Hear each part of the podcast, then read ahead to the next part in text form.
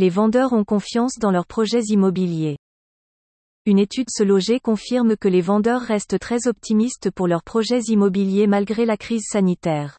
Sept mois se sont écoulés depuis le confinement, et un vendeur sur deux voit cette période comme une opportunité. Des projets immobiliers positifs. Selon la dernière étude de Se Loger, il semble bien que la confiance immobilière résiste. Bien que l'on observe un recul de 5 points. Pour autant, les vendeurs ont désormais intégré la durée de la crise actuelle et gardent quand même le moral. Près de la moitié des vendeurs pensent que c'est le bon moment pour vendre une maison ou un appartement.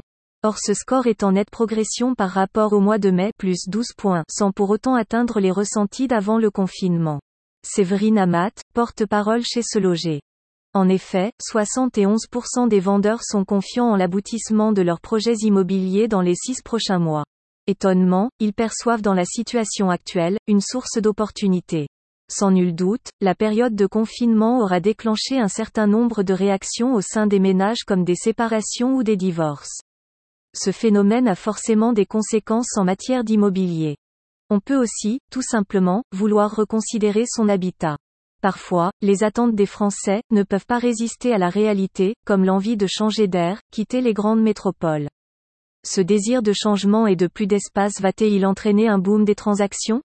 En attendant, côté vendeur, l'horizon est dégagé. En avril dernier, 45% des vendeurs s'attendaient à une hausse de l'offre des biens sur le marché, à titre de comparaison, ils ne sont plus que 34%. Quelques chiffres. La confiance est de mise pour une grande partie des vendeurs.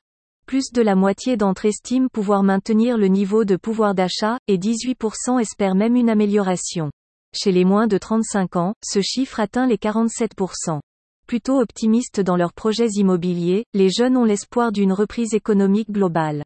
En réalité, les vendeurs français désirent vendre pour acheter à nouveau.